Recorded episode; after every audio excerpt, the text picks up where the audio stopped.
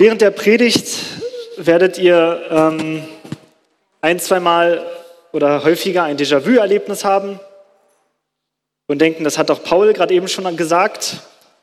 Ähm, aber ich verspreche, dass wir uns nicht abgesprochen haben. Das hat sich so ergeben. Was Paul gerade eben zu Fabienne gesagt hat, ähm, um etwas ganz Ähnliches geht es heute auch in der Predigt. Ich habe sie überschrieben mit dem Zentrum des Lebens. Zuerst beschäftigen wir uns mit dem Zentrum, bevor wir mit dem Zentrum des Lebens anfangen, mit dem Zentrum der alten Welt. Es gab früher eine Stadt, die nannte sich Ephesus. Das war eine bedeutende Stadt. Ja, die war so um, um Christi Geburt rum, war die ähm, sehr wichtig, war wahrscheinlich eine der größten Städte im Römischen Reich.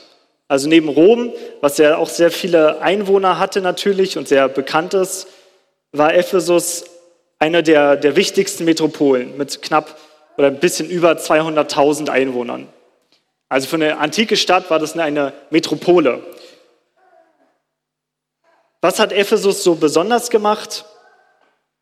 Nun, das Römische Reich war in Provinzen eingeteilt, die von wichtigen Statthaltern oder von, von Provinzherrschern kontrolliert wurden. Und Ephesus war die Hauptstadt der Provinz Asien. Es liegt in der heutigen Türkei. Das war praktisch der, der, ähm, der Ostteil vom Römischen Reich. Und Ephesus war dessen Hauptstadt.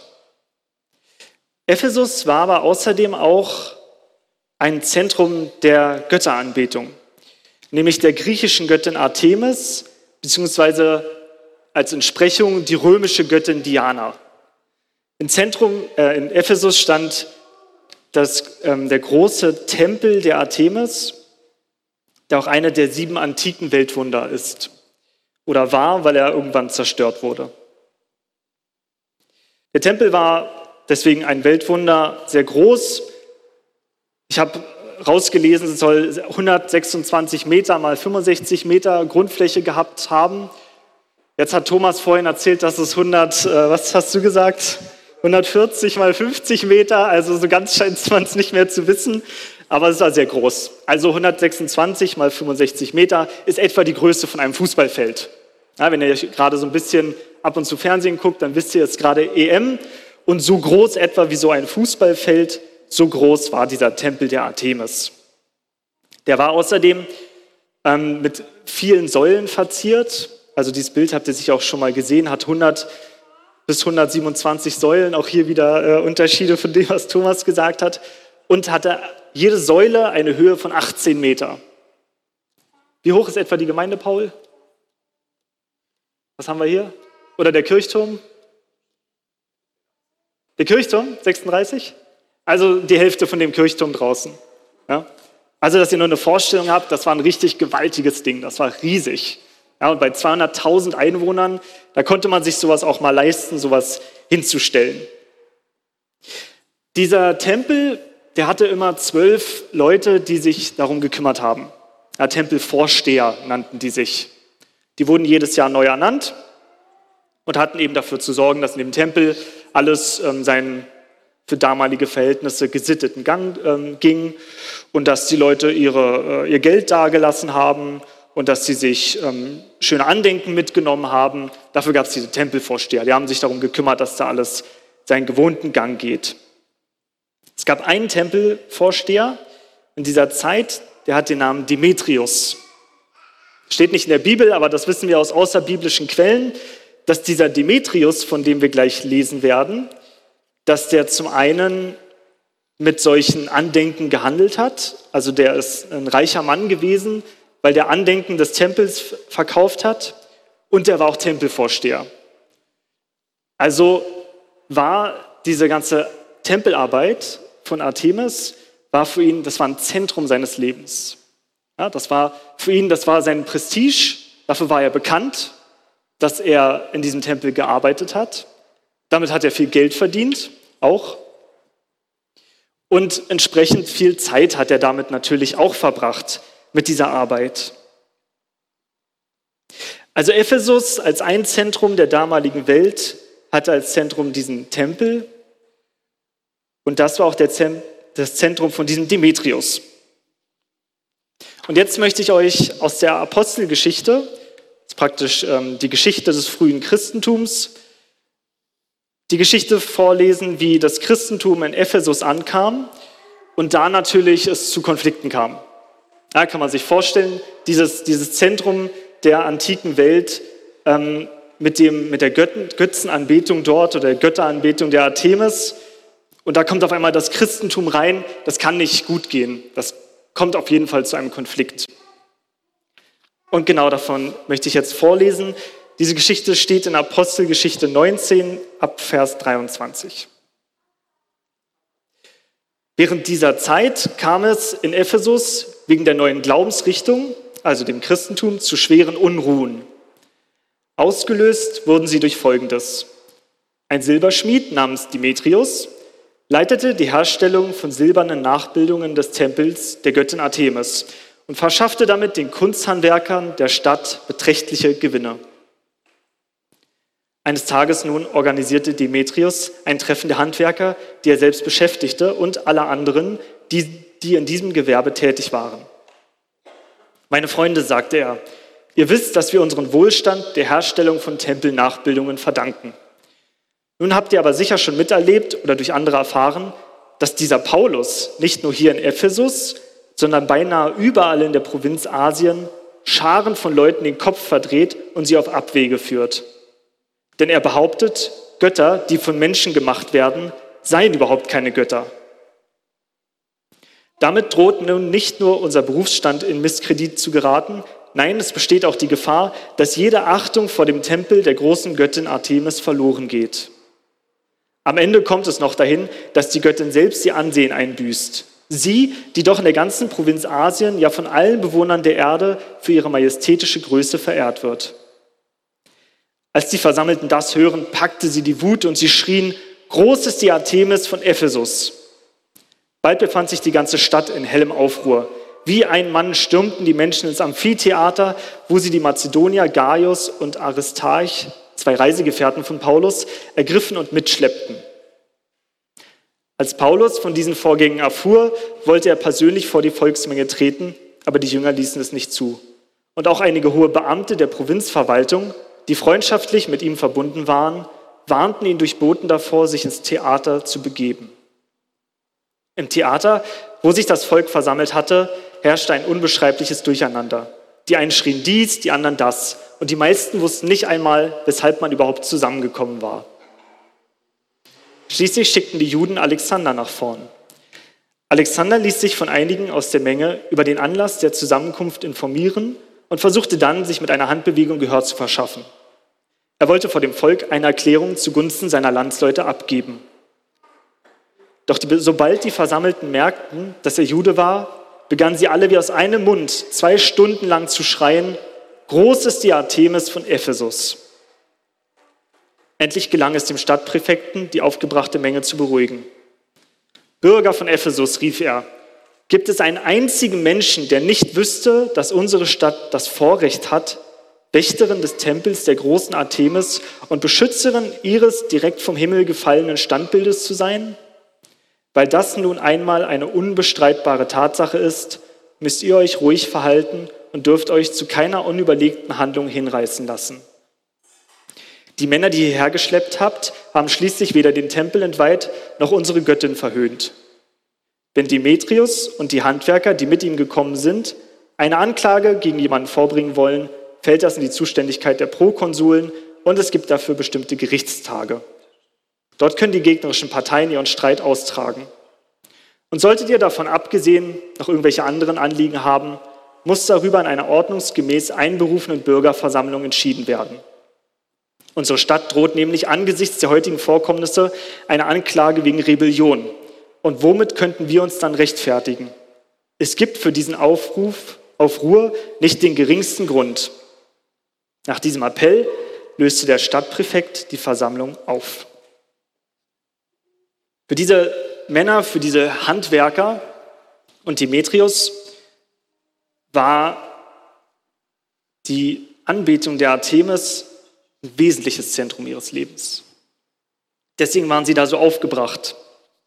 Hier wird gesagt, dass die Männer oder die, die, die ganze Stadt in die in das Theater strömte.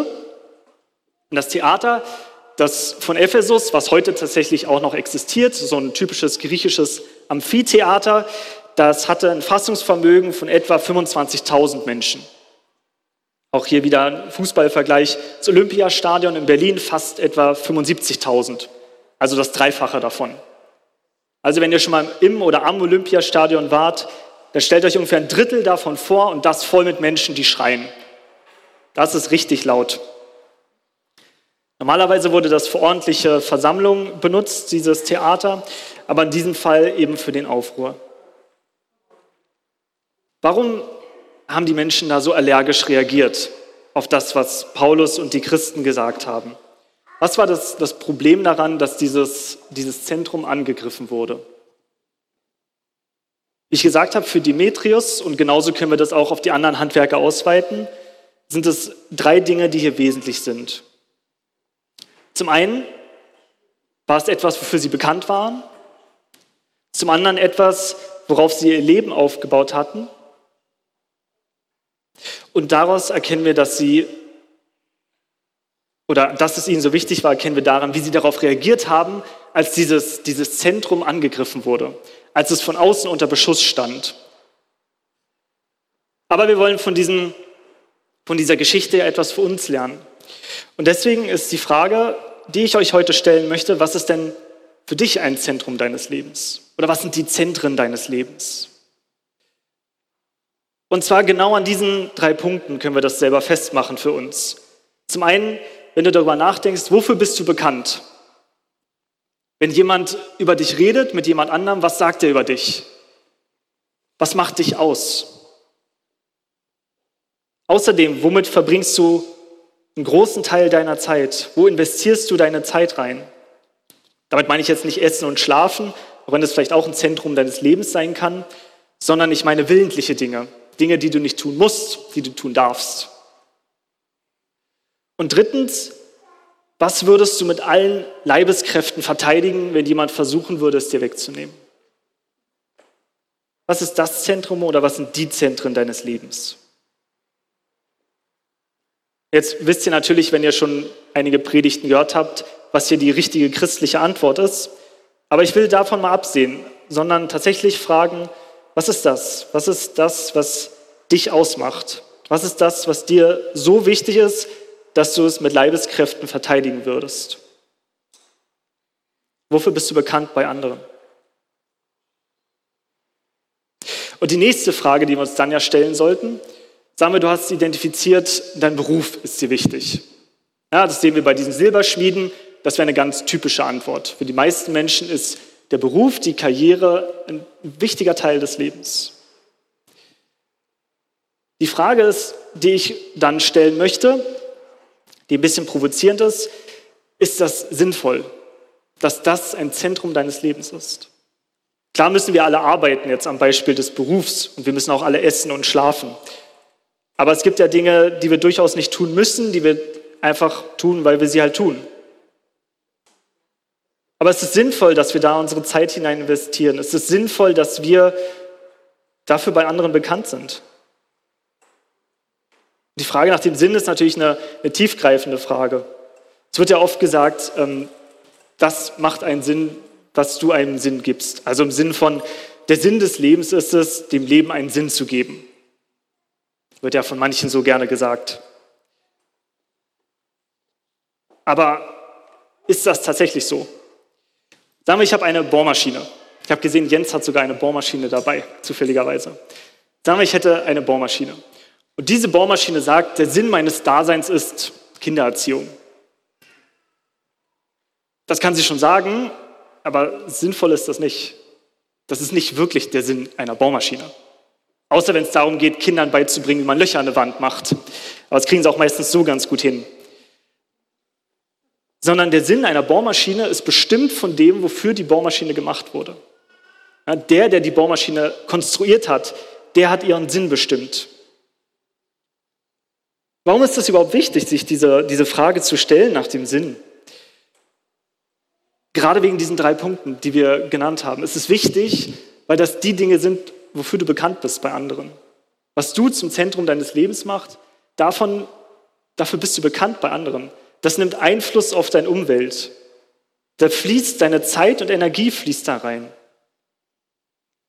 Das wäre keine Predigt, wenn ich nicht auch zu dem Punkt kommen würde, zu dem jemandem, der das Zentrum deines Lebens sein möchte. Jesus möchte das Zentrum deines und meines Lebens sein. Das ist natürlich ein hoher Anspruch, ja, wenn ich jetzt zu Thomas gehe und sage, Thomas, ich möchte der Zentrum deines Lebens sein. Dann guckt er mich wahrscheinlich komisch an und wenn er mich mag, dann gibt er mir eine Ohrfeige, um mich wieder zur Besinnung zu bringen. Ja, aber dann bin ich offensichtlich völlig durchgedreht. Und er hat recht, weil ich daran ja auch überhaupt keinen Anspruch habe. Ich habe keinen Anspruch darauf, das Zentrum von irgendjemandes Lebens zu sein. Außer vielleicht von meiner Frau, weil sie mir das versprochen hat, dass ich das Zentrum oder ein Zentrum vielleicht ihres Lebens sein soll. Warum hat Jesus einen Anspruch darauf? Der Anspruch, der gründet sich daraus, weil er, also weil Gott dich gemacht hat. So wie derjenige, der die Bohrmaschine gemacht hat, einen Anspruch darauf hat, den Sinn dieser Bohrmaschine zu bestimmen, weil er sie eben so gemacht hat, um Löcher zu bohren. Genauso hat auch Gott dich gemacht mit einem bestimmten Ziel. Und zwar mit dem Ziel, dass du mit ihm in einer engen Verbindung stehst. Dass du in einer liebevollen Verbindung zu ihm stehst. Deswegen nennt Gott eben die Menschen, die gläubigen Menschen, seine Kinder. Das Problem ist, dass wir uns davon entfernt haben. Ja, dass wir uns davon haben trennen lassen, von dieser engen Beziehung, die wir eigentlich haben sollten.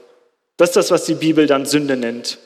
Das ist ein Zustand, wo wir von Gott getrennt sind, wo wir das nicht mehr wahrnehmen, wo wir oft in unserem Inneren zwar noch diese Leere spüren, dieses Loch, was, was Gott da hinterlassen hat, wo er nicht mehr ist.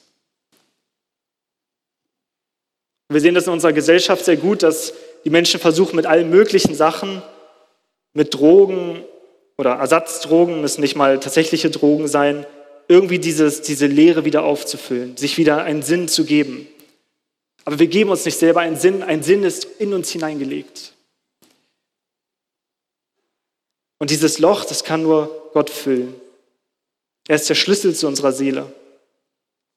Augustinus, ein ähm, wichtiger Kirchenvertreter, einer der ähm, aus den ersten Jahrhunderten der Christenheit, der hat es sehr schön ausgedrückt. Der hat gesagt: Unruhig ist unser Herz, bis es ruht in dir.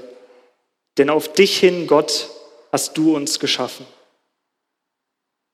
Er gibt unserem Leben einen Sinn, weil er uns gemacht hat. Und das ist was ganz Wichtiges, diese Erkenntnis, dass es einen Sinn gibt tatsächlich, dass wir nicht nur zufälliges Produkt einer chemischen Suppe sind, sondern tatsächlich sind wir geschaffen. Wir sind gewollt. Fabienne, die wir heute gesegnet haben, die ist gewollt von Gott. Er hat sie geschaffen. Er wollte, dass sie heute hier ist. Er wollte, dass sie lebt. Und das verleiht uns Menschen eine Würde, weil wir nicht ein Zufallsprodukt sind, sondern weil wir gewollt sind. Der, der über allem steht, der, der alles umgibt, den die Bibel ewiger Vater nennt, der hat dich und mich geschaffen. Und das gibt unserem Leben einen Sinn. Was hat das jetzt mit Jesus zu tun? Aus dieser Trennung von Gott kommen wir nicht von alleine wieder raus. Wir können nicht von alleine zu Gott kommen, weil wir uns haben von ihm trennen lassen. Da brauchst du selber nur mal so in die letzte Woche zu gucken, wie vielen Menschen du da Unrecht getan hast. Ich weiß das von mir jedenfalls, dass ich mich oft in letzter Woche auch gestritten habe und Menschen nicht gut behandelt habe. Aber dafür ist Jesus gekommen. Dafür hat er gelebt. Dass wir ohne Schuld, ohne Scham und ohne Angst zu Gott kommen können. Er hat diese, diese Hürde überwunden. Deswegen ist das Kreuz auch im Zentrum unseres Gottesdienstes, weil er diese Brücke überwunden hat. Durch ihn können wir zu Gott kommen. Und das ist, klingt jetzt noch sehr abstrakt und sehr allgemein, aber ich will das konkret machen.